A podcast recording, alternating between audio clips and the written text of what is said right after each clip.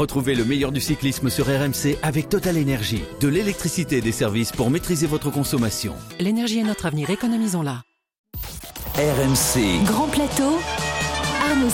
Salut à tous et bienvenue dans Grand Plateau, le podcast de vélo de RMC. On a tous un petit peu les larmes quand vient l'automne, la fin des grandes courses, la fin de la saison, l'heure de ranger la bicyclette au garage.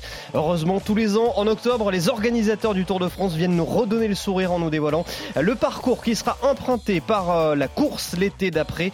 Et en la matière, ce qui nous a été montré jeudi dernier à Paris a de quoi ravir les observateurs. 2023 euh, sera sans aucun doute l'un des tours les plus montagneux de l'histoire. De son départ au Pays Basque espagnol en passant par les Pyrénées, l'Auvergne, le Jura, les Alpes et les Vosges, aucun grand massif français n'a été oublié. Avec cerise sur le gâteau, le retour d'un géant presque oublié, le Puy de Dôme, au lieu de légende de la Grande Boucle. Un tour euh, qui, comme assez souvent ces dernières années, ne fera pas la part belle aux rouleurs. Un seul contre-la-montre au programme, euh, placé en troisième semaine, court très pentu. Bref, un contre-la-montre qui, comme le reste du tour, devrait sourire aux grimpeurs. Et les sprinteurs dans tout ça, eh bien, ils auront 8 occasions au moins de lever les bras en 2023. Certaines équipes euh, devront-elles jouer sur tous les tableaux ou se concentrer sur un seul objectif sans en dévier On essayera de répondre à cette question. On se projettera aussi sur le parcours du Tour de France féminin. À mes côtés, aujourd'hui pour euh, procéder à la minutieuse reconnaissance de ces parcours, une légende qui n'accepte de sortir de son sommeil que le lundi après-midi finalement pour parler de vélo avec les copains. Bonjour Cyril Guimard.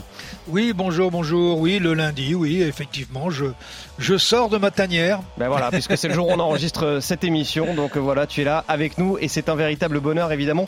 Comme tous les lundis. Et puis un homme qui s'est levé tôt aussi ce matin car il n'a plus un seul mais, mais bien deux métiers. J'ai nommé Pierre Amis, journaliste. Salut Pierrot. Bonjour à tous. Journaliste et papa, tes heures perdues également. C'est ça, mes, Mes heures félicitations, perdues. nos félicitations. Merci beaucoup. À mes heures perdues, à mes fonds perdus surtout, parce que Ah. c'est un métier qui rapporte rien. Pour l'instant, il n'a aucune productivité. Le, le bonheur, ça se. Bon. Oui, c'est Hein, vrai, c'est pas mal. Voilà, pas mal. mais ça, ça, se me- ça se mesure pas en c'est argent. vrai. Voilà, allez, on va faire de la philosophie un Allez. petit peu. Non, je, je rigole. Tout de suite, on vous dit tour sur le, on vous dit tout sur le parcours du Tour 2023.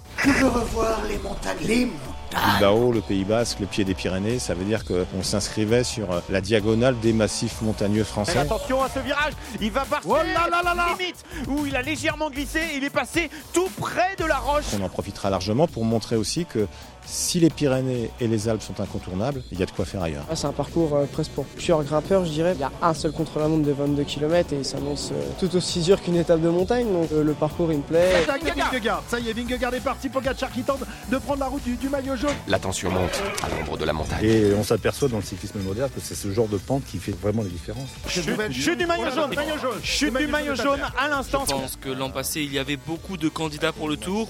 Ça va être difficile de se concentrer sur un seul coureur. Christophe Laporte, il est maintenant sur le plat, ça va être plus simple, mais attention, on revient avec eux derrière. J'espère Philipsen, il est seul, il est seul au monde, la victoire. Dis, je l'ai fini la montagne. Ah, c'est que nous sommes arrivés au sommet. Que la montagne 21 étapes. Et oui, la montagne sera très très belle en 2023, euh, Pierre, puisqu'on va tout simplement traverser tous les, euh, les massifs. Euh, c'est un tour, voilà, je le disais dans le sommaire, qui est annoncé comme l'un des, des plus montagneux, peut-être même le plus montagneux de l'histoire. Bah déjà, on va commencer avec trois séquences très marquées. Un départ de l'étranger, une première semaine, on le savait, un basque hollandaise. Une deuxième semaine qui tournera essentiellement autour de l'Auvergne et notamment d'un rendez-vous attendu, le Puy de Dôme. Et puis un troisième bloc qui verra le peloton partager son temps entre Savoie et Haute-Savoie. Ce qu'on notera dans le détail, d'abord, c'est un record de montée, 30 cols ou côtes de deuxième catégorie au plus. À titre de comparaison, bah, c'est 7 de plus qu'en 2022, 4 arrivées au sommet officiel, avec la sixième étape, la neuvième étape, la treizième et la quinzième, même si, je parle sous ton contrôle Arnaud, hein, on pourrait facilement noter euh, deux ou trois de plus. Oui. À l'inverse, eh bien, si le Tour 2023 prend de la hauteur et que tous les massifs sont traversés, eh bien, les amoureux de l'effort solitaire vont devoir se faire une raison. Eh ben, c'est KSO aime pas trop les contre-la-montre. L'année prochaine, il n'y aura qu'un seul chrono et pas le plus généreux de l'histoire, 22 km avec une difficulté qui devrait de fait éliminer les purs rouleurs avec la côte de Domancy que tu connais bien Cyril, 2 km 500 à près de 10%. On soulignera aussi l'étape finale et inédite dans les Vosges avec une montée sur le Markstein et puis euh, qui servira peut-être de juge de paix d'ailleurs. Et puis côté moins positif, euh, Dôme exclu, on ne retrouvera pas l'école mythique du Tour de France, il n'y aura pas l'Iseran, pas l'Isoire, pas l'Alpe d'Huez, pas le Ventoux. Et comme chaque année, bien certaines régions se sentent oubliées, euh, à commencer par la moitié nord de la France qui après une édition 2022 qui leur avait fait la part belle, et bien cette fois elle devra se contenter d'écouter le Tour à la radio. Voilà, mais en même temps, on peut pas passer partout. On rappelle, hein, les organisateurs ont 3500 euh, kilomètres hein, seulement euh, à voilà À à, distribuer. tracer, à distribuer, Ouais. tout simplement. Donc c'est pas forcément évident euh, de, de passer partout. Cyril, est-ce que ce parcours te plaît? Est-ce que euh, ça assure du spectacle? Bien moi, le parcours me plaît, oui. Euh, je pense qu'il est bien dessiné avec les contraintes, bien sûr, que connaissent les organisateurs et que Arnaud a souligné, ne serait-ce que la distance maximale euh, tolérée par l'Union cycliste internationale, 3600, je crois exactement, de, de kilomètres, euh, plus d'ailleurs des longueurs d'étapes qui sont aussi euh, limitées. Euh, donc, ben, on ne peut pas tout faire. Euh, moi, je trouve qu'il est bien équilibré parce que d'un autre côté, on a très peu de déplacements, si on regarde bien. Euh, quelquefois, il y avait des gros déplacements d'une arrivée d'étape pour aller prendre le départ le lendemain, ce qui provoquait toujours beaucoup de, euh, de, fatigue pour les coureurs et l'encadrement, enfin, et y compris pour nous d'ailleurs, puisque plus il y avait de déplacements pour les coureurs, plus il y en avait, pour nous. Mais euh, oui, il me paraît bien équilibré. On a euh, d'entrée sur les deux premières étapes des difficultés qui, sans être extraordinaires, sont quand même des des difficultés qui euh, excluront euh, de la victoire euh, d'étape les sprinters, deux petites arrêts, deux petites étapes de montagne dans les Pyrénées, et puis on repartira sur Bordeaux, puis on va traverser effectivement Massif Central avant d'attaquer les Vosges. C'est un parcours sur lequel je pense personnellement qu'il devrait y avoir énormément de mouvements parce que autour de Clermont-Ferrand, ce sont des des ascensions, mais pas trop difficiles, mais euh, qui permettent à des à des grimpeurs de moyenne qualité ben, de pouvoir tenter euh, de pouvoir tenter beaucoup de choses et entre autres de partir dans les coups. Voilà. Puis les Alpes, ben, les Alpes, elles sont elles sont, euh, elles sont généreusement servies. Elles sont, oui. servies. Bon, oui, après, là, pour, pour, bon. pour bon. terminer, un petit coup de Jura et puis un petit coup ouais. de hein, des Vosges. Bon, il y a des bons vins là aussi dans cette région-là. on, sent, ouais, on sent que la carte, tu l'as finement étudiée par rapport au resto et par rapport au vignoble.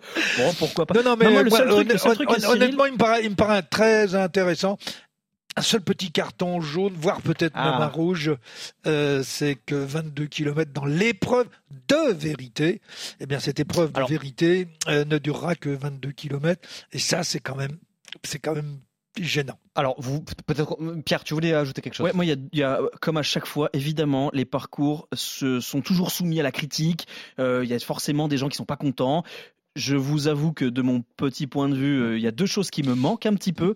La première, c'est que l'ouest de la France va être oublié pendant quelques années, puisqu'on sait qu'il y a des chances que l'année prochaine et que dans deux ans, le passage par la Bretagne ou l'ouest de la France risque d'être compliqué, puisque en 2024, le parcours devrait partir et arriver depuis le sud-est de la France, ce qui interdit quasiment toute chance de voir euh, le Tour de France passer par l'ouest. Et donc, il faudrait attendre trois ou quatre ans pour revoir euh, le Tour de France passer sur les routes de mon enfance. Alors, ça me fait un peu suer.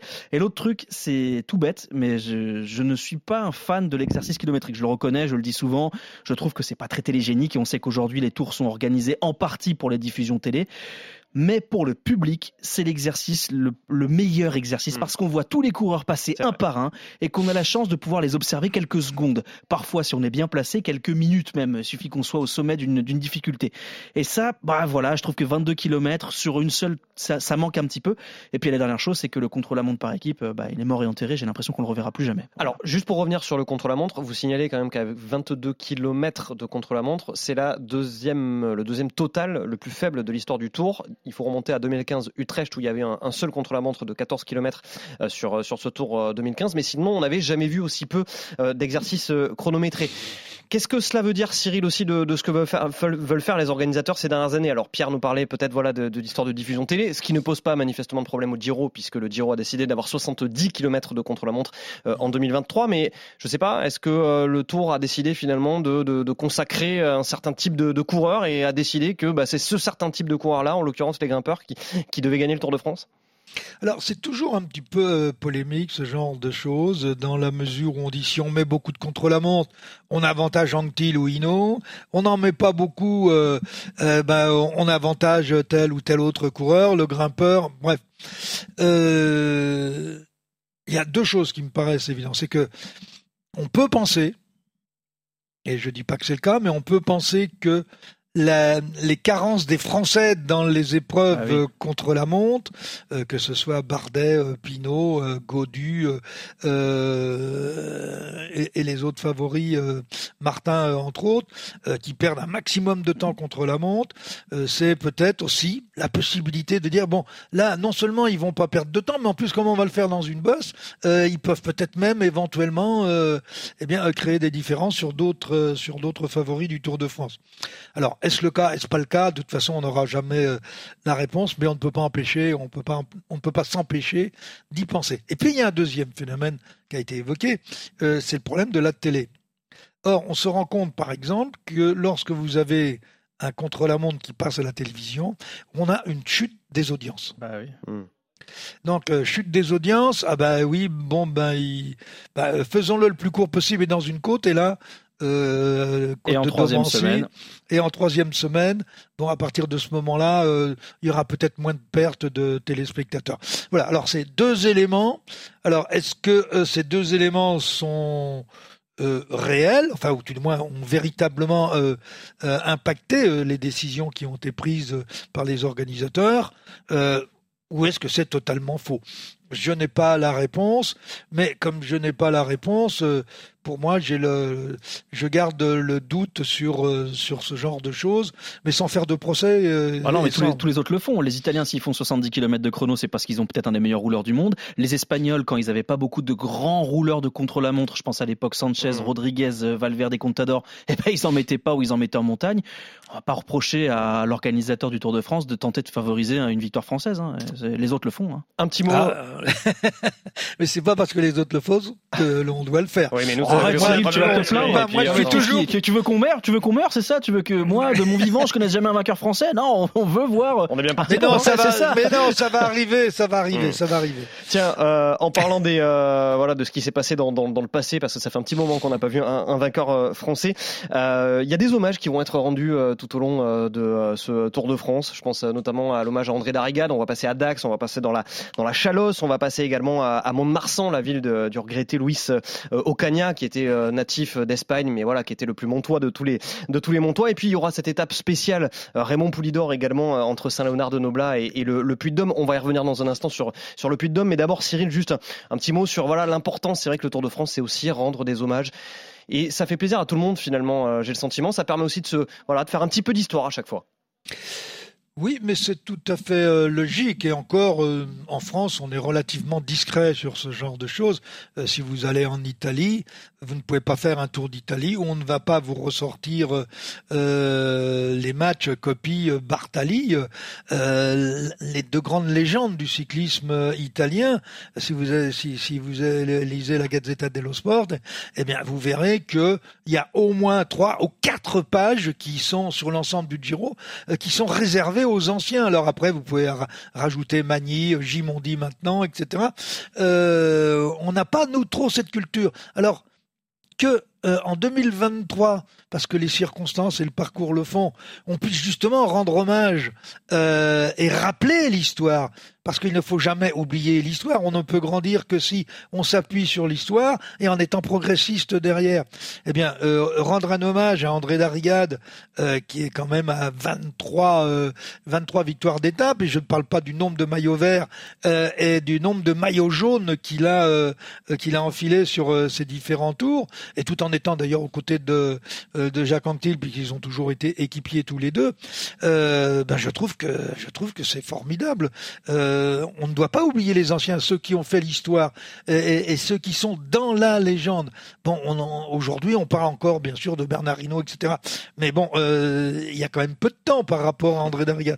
Et puis euh, Ocaña, Ocaña, c'est Putain, c'est un, type extraordinaire euh, qui avait euh, qui crée une émotion extraordinaire. Il a un palmarès qui est, qui est pas le dixième de Merckx, mais il était dix fois plus populaire que Merckx. Donc c'est pas par hasard parce que il était généreux, euh, euh, et- et- il, était Provocateur. proche de provocateur. Et- oui. Mais c'était c'était un vrai personnage. Et donc c'est c'est tout à fait logique qu'on puisse aussi euh, euh, rappeler que Luis Ocaña a été un très très grand coureur. Et puis bah Poulidor. Et a remporté le Tour en 1973 notamment. Euh, Tout à fait. Voilà. Euh, et qu'il l'a d'ailleurs euh, perdu en 71. Rappelez-vous, il avait 7 minutes d'avance sur Merckx. Et comme j'étais présent, y compris d'ailleurs au moment de la chute, euh, puisque j'étais dans la roue de Luis Ocaña dans la descente du col de Monte, euh, le tour était fini. Il avait gagné le tour 71. C'était c'était pratiquement le dernier col. Et Merckx pouvait, à la pédale, pouvait pas aller le chercher. 7 minutes. Euh, Rappelez-vous euh, ce qui s'était passé dans Mm. les Alpes quand Cagna est allé à Merlette, là-bas, gagné déjà avec 7 ou 8 minutes. Donc, euh, il a gagné le Tour 73. Il a perdu euh, sur une chute relativement difficile, euh, dure. Euh, il a perdu le Tour 71. Tiens Cyril, tu parlais de ne surtout pas oublier les anciens. Un ancien qui avait été un petit peu euh, oublié justement dans le Tour de France puisqu'il n'était plus du tout au programme depuis 1988 et qui va faire donc son son grand retour euh, sur euh, ce Tour 2023. On va dire c'est même la voilà la, la pièce principale hein, de de, de, cette star. euh, voilà c'est la star de ce Tour 2023. C'est le Puy de Dôme, euh, Pierre. Voilà forcément une montée chargée d'histoire hein, qui se profile devant devant les coureurs et quand on regardera aussi dans le rétro un petit peu. Eh bien oui, déjà on peut dire que la montée auvergnate, elle a rarement souri au tricolore en 13 arrivées depuis 1952. Eh bien il y a qu'un Français qui l'a emporté sur les routes du Tour ici. Son nom c'est Pierre Batignon. Clin d'œil de l'histoire. Eh bien c'est son seul succès en carrière professionnelle. Une victoire 1969 éclipsée elle par le succès total de Eddy Merckx qui ce jour-là humilie Poulidor et Pinjon sur la montée finale. Dans le dernier faux plat, c'était la victoire. La victoire de Matignon, triomphant, épuisé, mais heureux, nous allons le voir, qui enlevait cette terrible étape qui s'était jouée en moins de 30 km. Mais regardez, à 200 mètres du sommet, Monsieur Merckx a décidé de sprinter. Merckx déchaîné, qui a quitté son masque impassible et qui arrache un énorme braquet en se hissant toujours plus vite vers le Puy-de-Dôme et vers cette deuxième place, à 1 minute 25, il est vrai, de Matignon. Pinjon est relégué ce soir à 16 minutes 40. Pourquoi s'inquiéter En effet. Merckx qui ne connaîtra pas que des bonheurs sur le Puy de Dôme. Rappelez-vous, en 1975, fort de ses cinq succès favoris légitimes, eh bien, le cannibale cristallise un peu les rancœurs tricolores. Alors, dans la montée, eh bien, l'impensable se produit. Ce jour-là, dans les derniers mètres de l'ascension du Puy de Dôme, l'excitation de la foule allait atteindre son paroxysme. Alors que Merckx lutte de toutes ses forces pour conserver son maillot jaune, un bras jaillissant de la haie humaine se détend et frappe Merckx au foie. Le souffle coupé, il terminera la course complètement asphyxié. Chose étonnante, Eddy Merckx ne s'en relèvera jamais, il ne gagnera plus jamais un grand tour. Le Puy de Dôme, un véritable monument qui a vu triompher les plus grands sur ses flancs. Coppi, Bahamontes, Jiménez, Gimondi, Ocaña, Zotemel, Van Impe plus récemment, Arroyo, Eddy Marcher ou encore le dernier vainqueur Johnny Veltz. Mais plus que le nom des vainqueurs, plus que les succès ou les défaites, c'est peut-être le duel entre Anctil et Poulidor 64 qui marquera la légende de cette ascension. Un duel à jamais illustré par une photo, celle des deux meilleurs Français de leur génération, et peut-être même de l'histoire, hein, épaule contre épaule, à quelques kilomètres de l'arrivée. Au sommet, Poulidor domine Anctil, mais pas suffisamment pour renverser le Normand. Poupou échouera à 55 secondes de son adversaire à Paris, soit le plus petit écart de temps entre Anctil et son dauphin. Et ça s'est passé sur les pentes du Puy de Dôme. Et en tout cas, Cyril, voilà, c'est euh, vraiment, euh, un- je disais, un, un lieu chargé d'histoire qui revient au programme du, du Tour de France. Toi, euh, comment tu, tu vois ce, ce retour Forcément, j'imagine d'un bon oeil. Surtout que, euh, à mon avis, euh, T'es un peu mêlé à quelques histoires t'es- que t'es je un peu mêlé à quelques histoires. J'imagine que 1964, t'as dû, t'as dû le voir de plus ou moins près. Euh, oui, non, je, je, je, je me souviens très bien de cette ascension et, et c'est vrai que euh, elle est légendaire parce que elle va marquer la fin de Jacques Anquetil. Jacques Anquetil va gagner le Tour, mais ce sera son dernier Tour. Et on peut se poser la question de savoir si ça n'a pas été la fin du rêve possible de Poulidor d'aller gagner un Tour de France. Il fallait qu'il le gagne cette année-là. Il l'a pas gagné. Il ne le gagnera d'ailleurs euh, jamais. Il ne portera d'ailleurs jamais le maillot jaune. Mais il s'est passé quelque chose là sur les trois derniers kilomètres, on va dire sur l'ensemble de l'ascension, parce que quand Anctil, euh, quand euh, craque, c'est parce que ils étaient montés depuis le pied au maximum de leur de leurs possibilités. Jacques craque, Raymond s'en va. Le problème, c'est qu'il ne prend pas suffisamment de temps et puis qu'il restait un contre-la-montre. Et donc, ce contre-la-montre va être fatal à, à- à- à Raymond Poulidor. Mais moi, je, enfin, mon sentiment, c'est que euh, ce sera la fin de carrière de Jacques Anquetil et ce sera aussi euh, la, la, la, la, la dernière euh, possibilité qu'avait euh, Poulidor. qu'avait Poulidor d'aller gagner le Tour. Hmm. Donc c'est quelque chose qui est quand même dramatique, mais euh, le, le Puy c'est ça.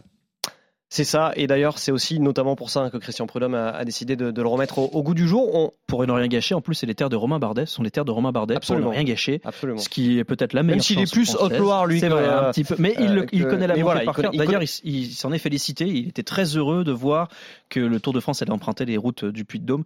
Il a dit euh, qu'il espérait que ça redevienne un endroit mythique du Tour de France. Ouais. Voilà. Et euh, je crois qu'il la, il la monte hein, de temps en temps, euh, mais un petit peu euh, de, de manière, euh, de manière, on va dire pas forcément très légale, parce qu'on n'a Oui. pas le droit. hein, les vélos n'ont pas le droit de monter aujourd'hui au, Puy de Dôme, et, et je crois que de temps en temps, avec des copains, ils, partent et, et ils font ça la, la nuit. Bon, voilà. On Bref, dénoncera personne.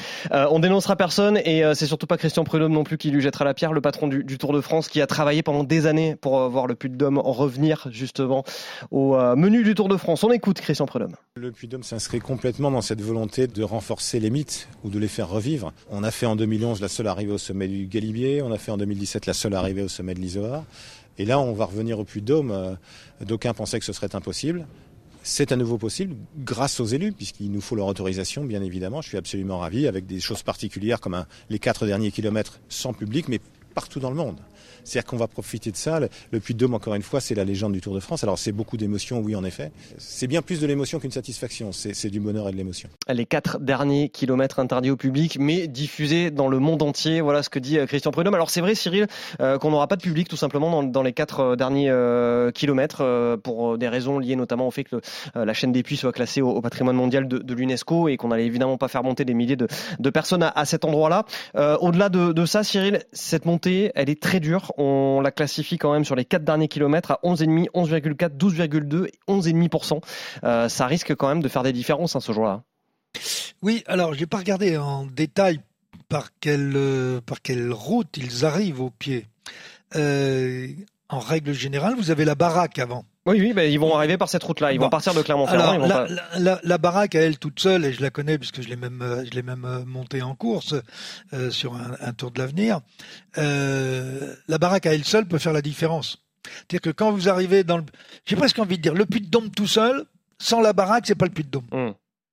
Donc la baraque, c'est une très belle route, très large, euh, mais euh, qui nous amène euh, au, on va dire, au péage du, Puy de Dôme.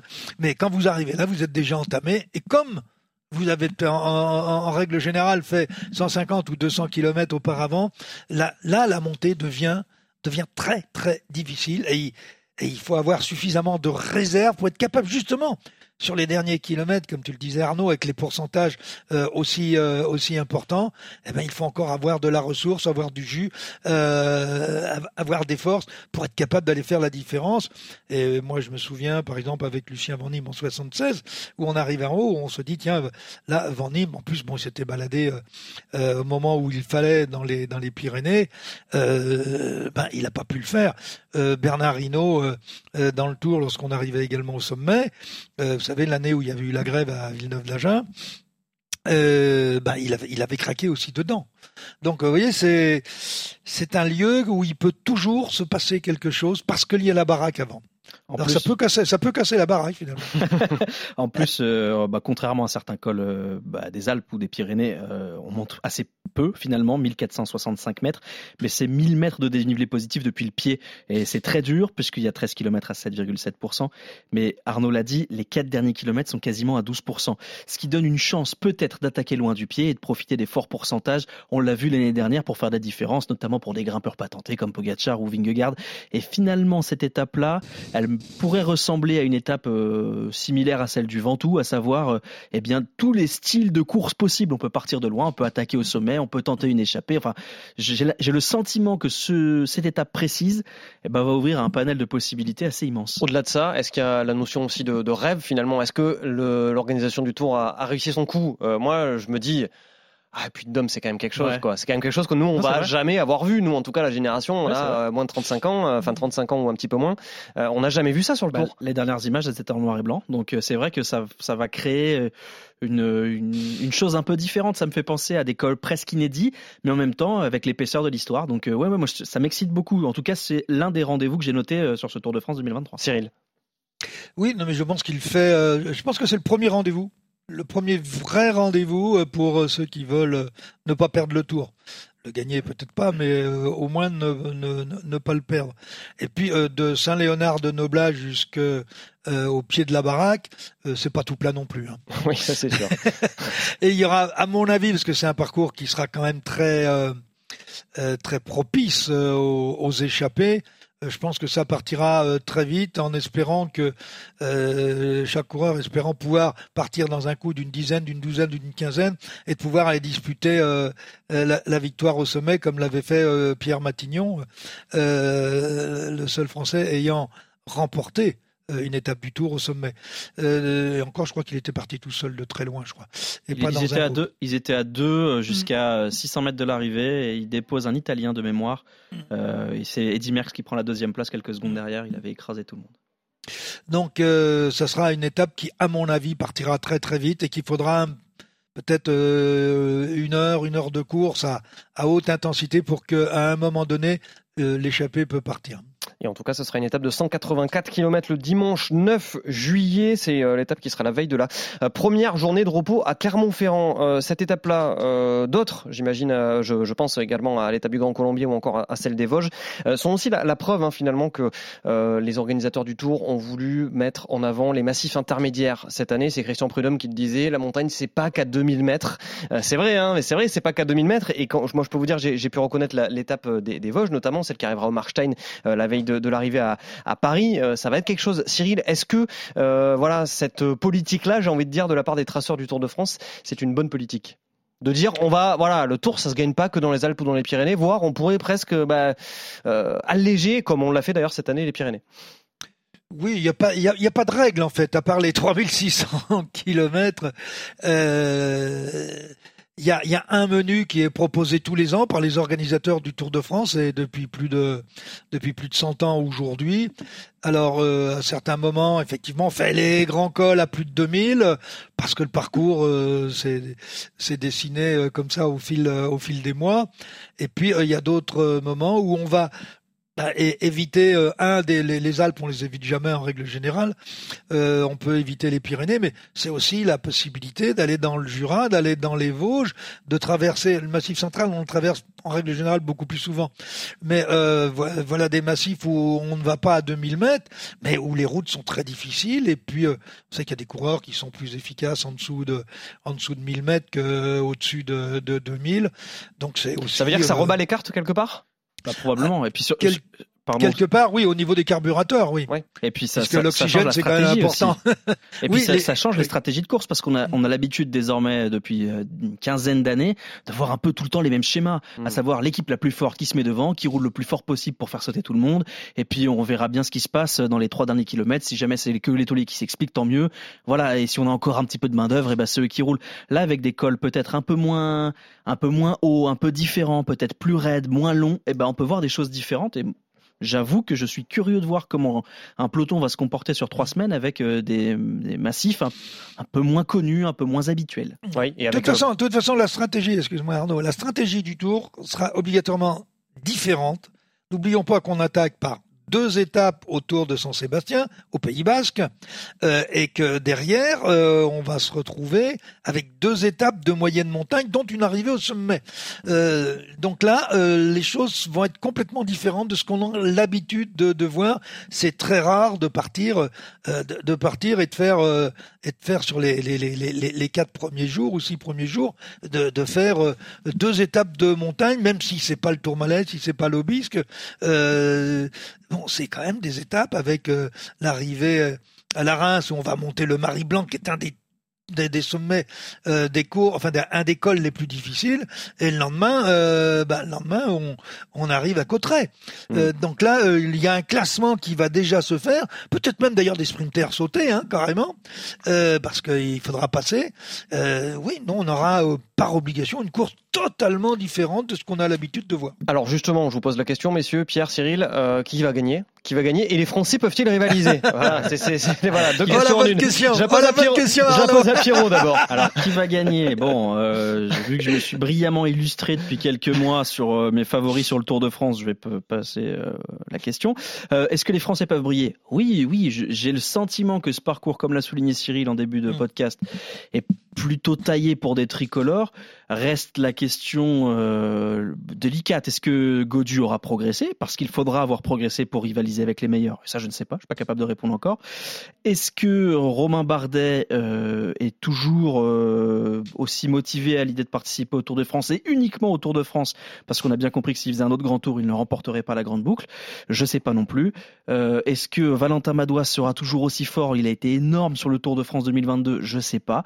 Il y a tellement d'inconnus, on est si loin que j'ai du mal à mouiller, mais j'ai envie d'y croire. Hmm. J'ai envie de croire que oui, ce parcours-là peut laisser une petite porte ouverte à certains tricolores, et puis on n'est jamais à l'abri d'un miracle. Hein. Il faudra de toute façon que les Français surperforment, que les autres grands cadors sous-performent, parce que à la régulière, Bad Vingegaard, Pogacar et Bernal, voire euh, Remco, ça va être très compliqué. Cyril.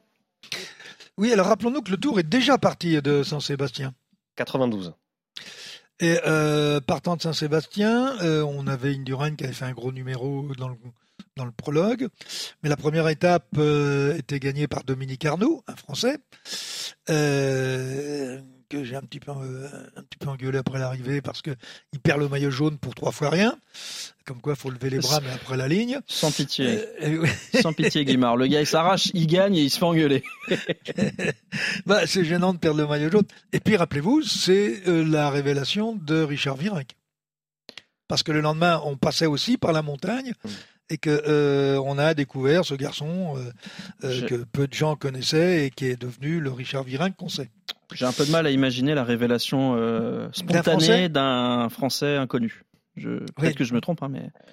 Euh, bah, Ou alors il serait passé sous les radars totalement. Hein, là, parce que, alors là, passer sous les radars, c'est difficile. Ça, ça, nous dit pas qu'il va gagner, euh, Cyril, en 2023, parce que c'était ça ma question initiale. Ben, moi, je reste persuadé si si son équipe ne fait pas les erreurs qu'elle a faites cette année, je vois pas qui peut battre Pogachar. Hmm. Euh, l'an dernier, euh, l'an dernier, il s'est marché dessus, mais il avait une équipe. Je suis désolé, mais euh, pour jouer, pour pour pour même pas jouer dans le dans, le top 10, il s'est retrouvé tout seul à chaque fois. plus ben, la pression d'être en état d'infériorité. bon, il s'est fait il s'est fait repasser, puis il était peut-être arrivé aussi avec avec la tête un petit peu trop grosse, peut-être qu'il se voyait plus beau que ou il ne voyait pas ses, adversaires euh, aussi euh, forts qu'ils l'ont été. Euh, toujours est-il qu'à titre personnel, il s'est planté, mais son équipe s'est énormément plantée. Mm. Ses managers se sont plantés sur la, la, façon dont ils ont construit, bâti l'équipe pour le Tour de France. Donc s'ils tiennent compte de tous ces éléments, et je pense que M. Gianetti est, est, loin d'être un imbécile, bien au contraire, ils vont pas faire les mêmes fautes. Donc s'il arrive, s'il arrive avec la force de frappe euh, que peut avoir par exemple Vingegaard, je vois pas, euh, je vois pas Vingegaard l'emporter. Bah, il y a deux formations qui auront peut-être leur mot à dire, ce, que, ce qui n'a pas été le cas en 2022. C'est la Bora qui a affiché ses ambitions avec son patron, qui a quand même expliqué qu'ils avaient gagné un grand tour, ils avaient franchi une étape, que la prochaine c'était euh, de rivaliser sur le Tour de France. Ça paraît compliqué, mais pourquoi pas? Pourquoi pas? C'est une équipe solide avec des, leaders euh, sérieux et qui a appris à gagner. Et puis la deuxième équipe, c'est l'équipe d'Egan Bernal, parce que Egan Bernal euh, est remonté sur un vélo. Et est-ce qu'il est capable comme Remco Evenpool de revenir euh, tel le phénix plus fort que quand il est quand il est tombé, je ne sais pas. Mais euh, je suis curieux de savoir comment Egan Bernal qui sur le papier est au moins aussi fort que Vingegaard et Pogacar va réagir. Et en plus, je vous cache pas que j'aime bien son style, j'aime bien sa personnalité. Donc je on a envie de le revoir. Voilà, j'ai envie, de, voir ce, trio euh, qui s'annonce bah, peut-être écrasante domination sur les années à venir. On verra. Et Remco va-t-il participer au Tour? Ça paraît difficile d'imaginer Remco Evenpool remporter le Tour de France, mais il a montré qu'il avait quasiment aucune limite, donc euh, pourquoi pas Après, il avait clairement dit Remco Evenpool après euh, les championnats du monde, euh, voilà, il avait répondu à la presse, il avait expliqué que oui, le Tour de France, évidemment, c'était le rêve ultime pour lui, mais qu'il n'irait sur le Tour de France que s'il y avait un parcours qui lui soit favorable dans la perspective de grosse lutte avec d'autres gros leaders. En l'occurrence, il y a que 22, km, de chrono, et en plus, c'est du chrono qui lui est pas forcément favorable, enfin, en tout cas pas favorable, pas favorable à un pur rouleur, alors que sur le Giro, on aura 70 km de chrono. Non mais Egan Bernal, c'est c'est la grosse inconnue. On peut pas, on peut pas parier sur, sur lui aujourd'hui, euh, compte tenu des éléments, euh, euh, des éléments que l'on connaît. Euh, mais ce serait vachement sympa qu'il puisse effectivement euh, revenir jouer, euh, au, au- ne, ne serait-ce que sur le que sur le podium. Et puis euh, bon, il y a un autre coureur qu'il ne faut pas oublier non plus parce que il a quand même été à l'actualité sur cette fin de saison. C'est Eric Mas. Eric Mas qui termine deuxième du Tour d'Espagne et qui vient euh, buter. euh, Chatouillé aussi sur euh, le chatouillé Pogacar sur le Tour de Lombardie. hein. Voilà, donc euh, il vient buter sur du, du très bon Pogacar, mais qui ne l'a pas Mm. véritablement dominé. Euh, on pensait à un moment de temps que hop, il allait mettre un cran et qu'il allait déposer Eric Mas. Euh, pas du tout.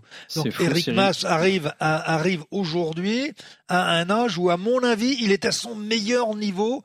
Et puis euh, dans la tête, ça doit aller quand même beaucoup mieux. Mm. Donc il a confiance en lui aujourd'hui. Ça peut être l'un des l'un des outsiders du Tour qui pourrait peut-être euh, provoquer. J'y crois euh, pas une seconde, Cyril. Je n'y crois mais- pas mais- une mais- seconde. mais tu as tu as raison de ne pas y croire.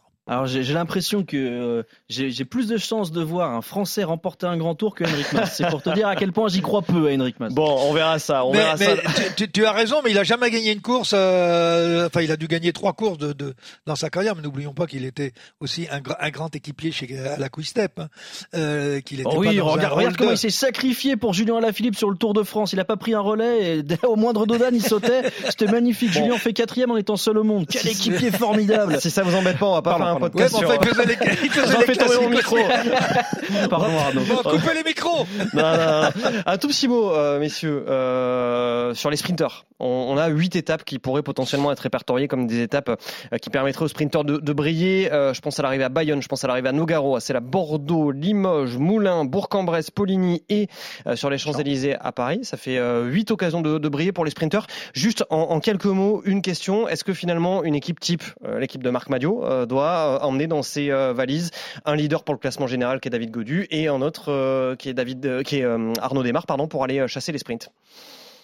Euh, Je me, je me permets, Cyril, une petite réponse. Ça va dépendre uniquement des points UCI que la FDJ aura glané avant le Tour de France. Si elles ont, en- si la FDJ a emmagasiné suffisamment de points pour imaginer se passer d'Arnaud Desmar et tout mettre sur euh, les épaules solides de David Godu pour viser un classement général et pourquoi pas un podium à Paris, je pense que ce sera difficile de faire autrement. En revanche, si parce qu'on sait que les classements UCI prennent une importance capitale, notamment la première saison puisque c'est sur trois ans et que il faut engranger des points tout de suite. Si à l'orée du Tour de France, il manque des points à la FDJ, je pense qu'ils n'auront pas le choix, qu'ils devront emmener euh, Arnaud Desmar avec peut-être même un train pour essayer de glaner le plus de points possible parce que les grands tours rapportent plus de points. Et euh, à ce moment-là, oui, je pense que Marc Madiot n'aura pas le choix. Pour en avoir discuté très rapidement avec lui, je sais que la décision n'est pas prise. Donc euh, voilà, et le temps va jouer en faveur d'une décision ou d'une autre. Cyril, en quelques mots. Moi, je pense que si on se, si le raisonnement de Marc Madio est sur les points, c'est une erreur. On court. Si on veut marquer des points, il faut mettre la meilleure équipe pour aller chercher les meilleurs classements. Et donc euh, prendre un sprinter ou pas prendre deux Euh, sprinters Là, le problème, le problème, c'est que sur le tour, euh, euh, autant Arnaud a été magnifique sur deux Giro, où il va chercher le, le maillot du classement par points, plus euh, plus trois étapes ou quatre. Euh, sur le tour, il n'a jamais été performant. Il a gagné des étapes, certes, mais il a aussi quelques abandons euh, spectaculaires. Euh, donc, si on veut jouer les points du classement général, par rapport à, à, à Godu, euh, entre autres, euh, Valentin Madouas, euh, n'oublions pas qu'ils font 4 et 10 quand même cette année. Euh, mettre Arnaud Desmar sans, sans son train, ça, ça a peu de chance de rigoler quand même. Hein. Si vous êtes obligé de mettre son, son train, donc vous allez aller chercher 4 ou 5 coureurs, qui ne sont pas obligatoirement des, enfin sûrement pas des grimpeurs. Euh, vous allez avoir donc euh, euh, comme leader euh, Godu, vous allez avoir comme co-leader euh, Madouas, et vous allez avoir Thibaut Pinot qui va être leader pour essayer d'aller chercher des étapes euh, là où Thibaut ça Pinot, arrive. leader sur le non, tour non, non, mais Thibaut Pinot, s'il court comme il a couru cette année, S'il court il Tour de est- France, déjà. mais oui, s'il court le Tour, de France, il n'est pas équipier. Hmm. Euh, Madouas peut pas être équipier. Euh, Godu, euh, il, il- il- il est par définition. Il y a, il y a que huit coureurs. Donc vous, met- vous mettez Desmar qui va pas prendre un relais parce qu'il faut préparer les, les, les, les- les arrivées au sprint. Il va rester quatre coureurs sur les quatre coureurs. Vous lui mettez, euh, vous allez lui mettre au moins trois coureurs pour l'emmener. Il y a plus d'équipier, il y a plus d'équipe. Bon. Il faut, il faut, il faut être clair. Hein. En tout cas, ça va se gratter la tête du côté des, des managers euh, généraux Ah d'équipe ouais, mais qui, euh, qui doivent des- amener euh, à la fois des sprinters et, et des, des grimpeurs. Dis-moi, Cyril, juste pour conclure là-dessus. Oui. Ah, non, je croyais que tu allais dire quelque chose. Je croyais que tu allais dire quelque chose. Non, non, non, je t'écoutais euh, religieusement. Bon, voilà, je disais ça va se gratter la tête. Ça va se gratter la tête. Un, un mot euh, pour pour terminer, euh, voilà, ce, ce dernier numéro de, de Grand Plateau de la saison euh, sur la deuxième édition du Tour de France Femmes, hein, depuis qu'il a revu le jour en tout cas euh, cet été, dont on connaît également euh, le, le parcours. Euh, Pierre, voilà, c'est un très joli parcours qui a été tracé par les organisateurs entre Clermont et Pau avec quelques petites nouveautés. D'abord, tu nous décris le, le parcours, Pierre. Eh bien, on partira de Clermont-Ferrand pour une première boucle de 124 km autour de la ville, puis la deuxième étape rejoindra Clermont à Mauriac, la troisième étape 147 km entre Collonges-la-Rouge et Montignac-Lascaux, la quatrième étape inédite et surtout hors norme, 177 km, c'est hors gabarit chez les femmes. La cinquième étape, euh, elle euh, reliera Honnel-Château à Albi, et puis les choses vont commencer à sentir un peu la montagne à partir de Albi, direction Blagnac, puis l'Anne-Mesante, le Tourmalet, un monument du Tour visité par les femmes, une arrivée au sommet qui devrait faire des immenses différences, peut-être autant que le contre-la-montre réclamé par euh, les équipes féminines, entre Pau et Pau, un contre-la-montre individuel de 22 km, aussi long que chez les hommes, mais cette fois peut-être un peu moins pentu. Huit étapes, donc un petit peu moins de, de 1000 km. J'ai retenu trois choses dans ce que tu as dit. D'abord, cette fameuse étape marathon, 177 km entre Cahors et Rodez, où en plus il va y avoir beaucoup de dénivelé euh, positif. Si je me souviens bien, c'est euh, 3500 Ouais, c'est ça. euh, de, de dénivelé positif ce jour-là. Cyril, euh, si on prend le Tour des Flandres ou Paris-Roubaix, qui sont des grandes classiques courus chez, chez les femmes, on n'est absolument jamais sur ce genre de, de distance. C'est une véritable étape marathon. Voilà, qu'est-ce que, qu'est-ce que ça nous dit euh, de, de ce que veulent faire les organisateurs? Bah, euh, 177 km, moi ça m'impressionne pas, je suis désolé. Oui, mais c'est chez les filles, Cyril. Oui, mais et alors?